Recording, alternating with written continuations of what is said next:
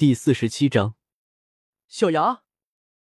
苏璇赶到之前的地方，这里自然已经不再有应小牙的身影。不过他倒是发现了一条奇怪的痕迹，看着非常地心。刚刚他们在这里的时候还没有这个，很明显就是应小牙在他们走了之后弄出来的。你在那个地方吗？顺着摩托车留下的痕迹。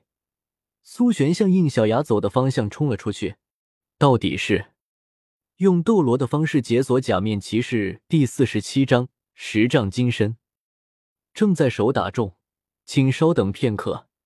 内容更新后，请重新刷新页面即可获取最新更新。